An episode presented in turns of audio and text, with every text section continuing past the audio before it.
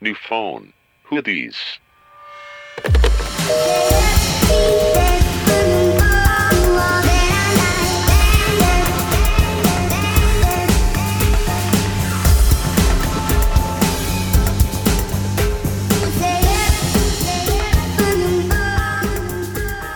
Hola, este es un capítulo especial Es una sorpresa. porque es una sorpresita, porque cuando grabamos el episodio de esta semana, todo esto que vamos a platicar ahorita no había pasado y creemos importante, pues, o sea, dar, sacar información sobre este tema que eh, nos hemos dado cuenta que casi no ha salido en, en las noticias. Y bueno, a lo que me refiero es a todo lo que ha pasado en Sinaloa este, desde el jueves y pues obviamente todo el, el fin de semana y pues va a, se- va a seguir, van a seguir necesitando nuestro apoyo y nuestra ayuda pues un buen rato más, ¿no?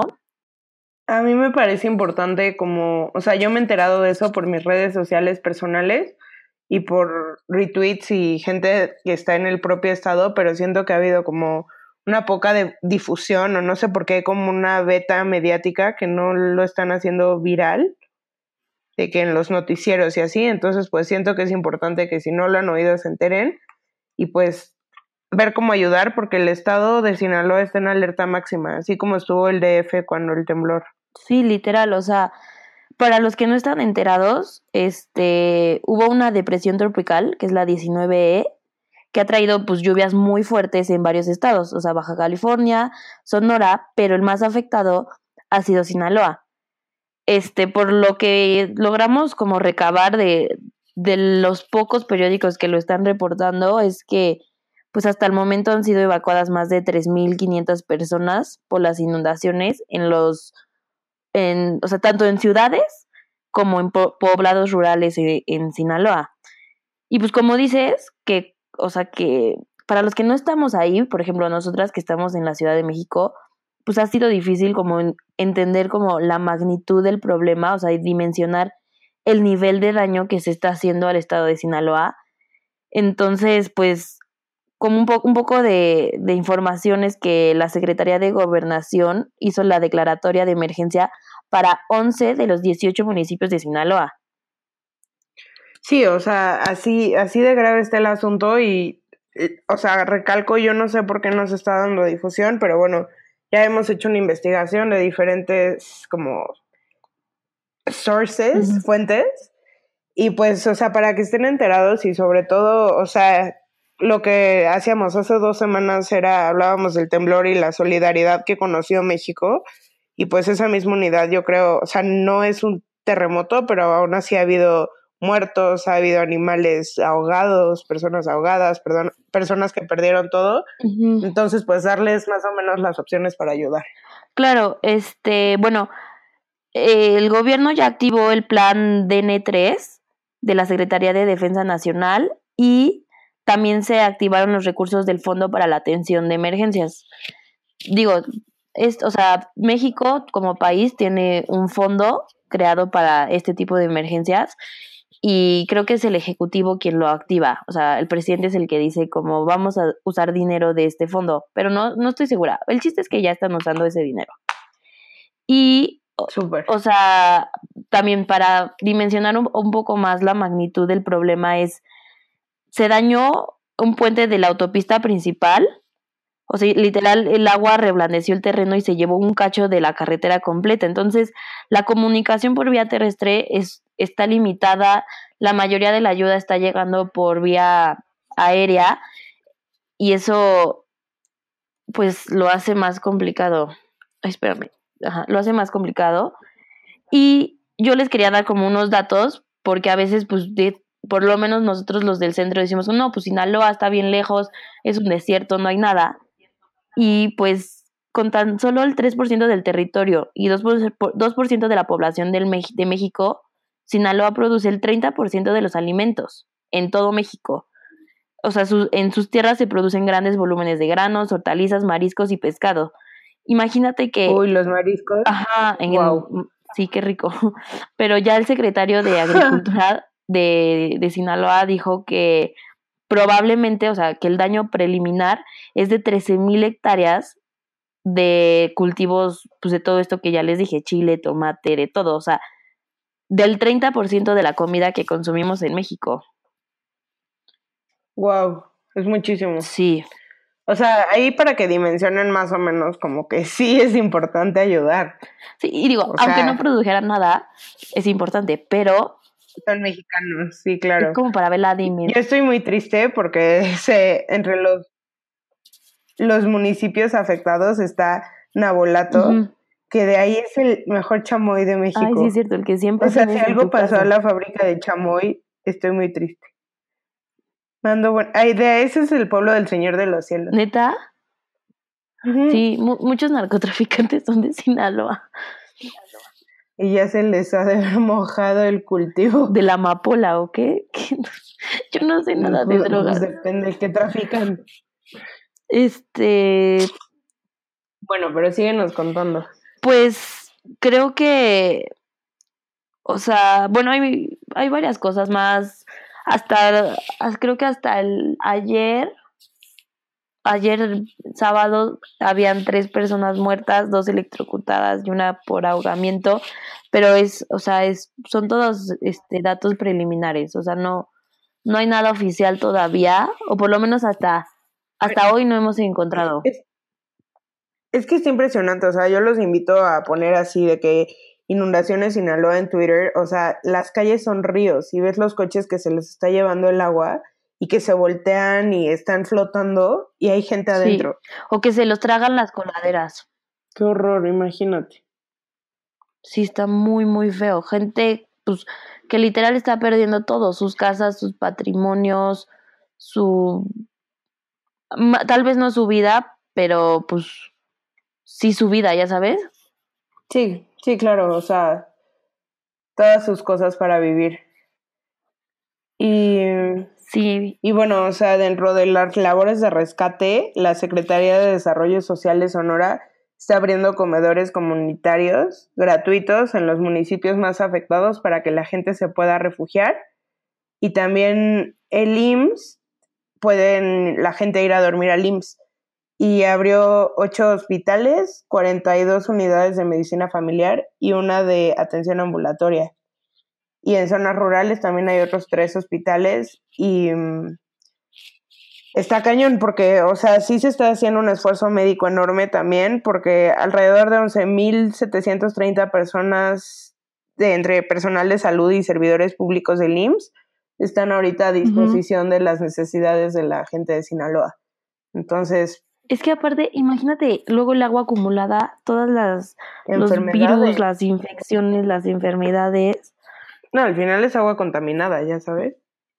ujú, O sea, llena de sí. basura. Si estás en la coladera, pues es el agua de la coladera. Sí. Y mm, ¿qué más?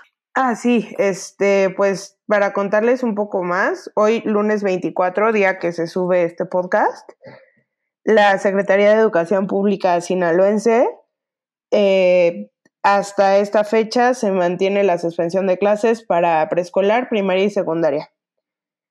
Y esto es porque en algunos municipios todavía hay labores de limpieza y saneamiento. Tampoco las prepas y educación superior van a ir. O sea, nadie. No, o sea, está en estado de emergencia máxima. Y pues está cañón, porque si vemos como el alcance de esta tragedia, es 11 de los 18 municipios de Sinaloa están en Sí, sí, sí. situación grave. Entonces, pues es casi todo el estado. Piensen en su comida, piensen en sus hermanos mexicanos. Este, el nivel de agua, eso se me hace muy chistoso, que cuando miden una tormenta y su intensidad, miden cuántos De milímetros agua cayó, de, ¿no? de altura, ajá, y esta fue de hasta 250 milímetros, o sea, dos metros y Ah, medio de agua. Muchísimo. Muchísimo.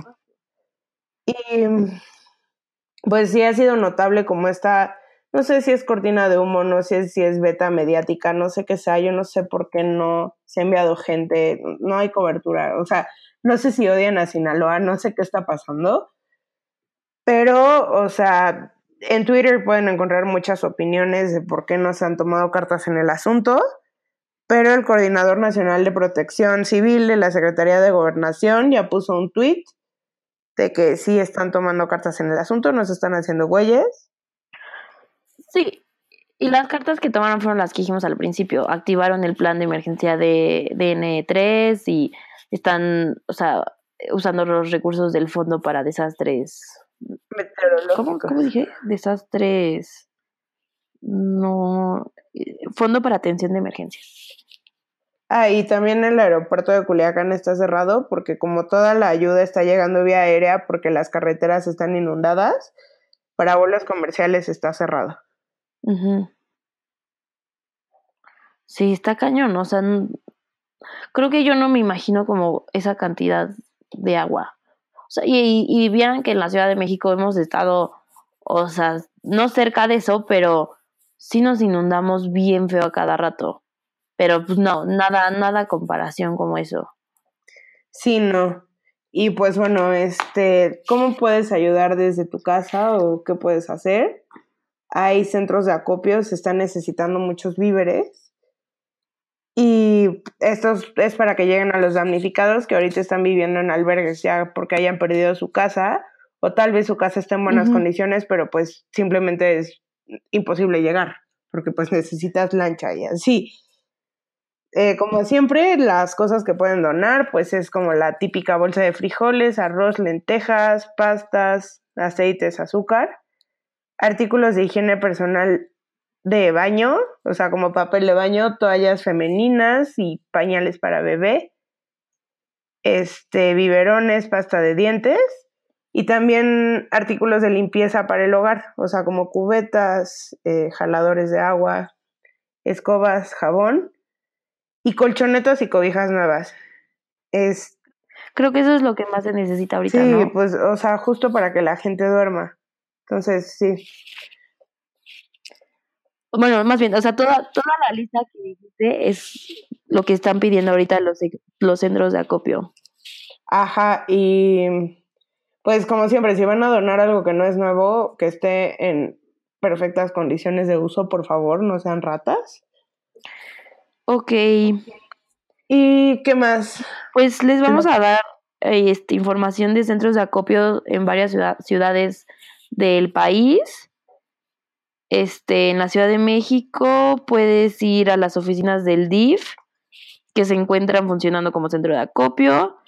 Puedes ir en un horario de lunes a domingo de 8 a 21 horas y se encuentra en Avenida Emiliano Zapata 340, Colonia Santa Cruz Atoyaca, en la delegación Benito Juárez.